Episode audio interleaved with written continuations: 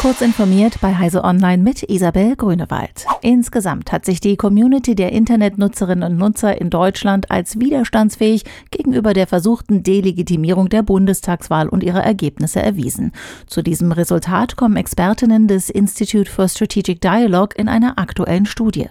Die offene Online-Verbreitung vermeintlicher Hinweise auf Wahlbetrug habe sich auf verschwörungsideologische und rechtsextreme Kreise sowie Gruppen von AfD-Anhängern beschränkt.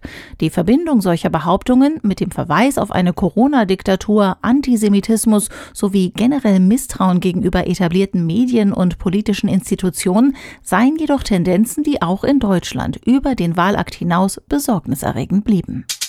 Wie sehr schadet Instagram Kindern? Diese Frage erörtern US-Senatorinnen und Senatoren beider Parteien, nachdem ein Whistleblower umfangreiche Dokumente über Instagram aus Facebooks Konzernzentrale an das Wall Street Journal übermittelt hat.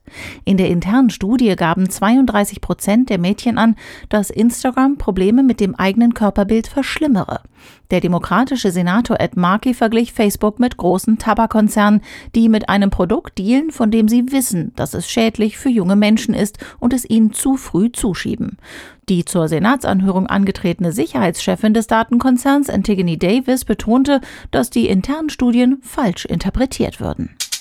Mit einer neuen Kartenebene will Google Maps umfangreicher vor Waldbränden warnen und Gemeinden schützen.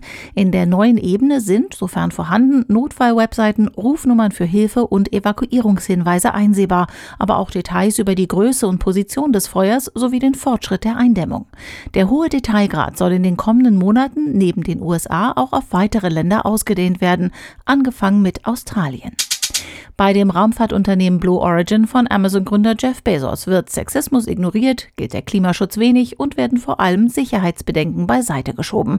Das kritisiert mit harschen Worten eine Gruppe von fast ausschließlich anonymen Angestellten und Ex-Angestellten nun in einem offenen Brief.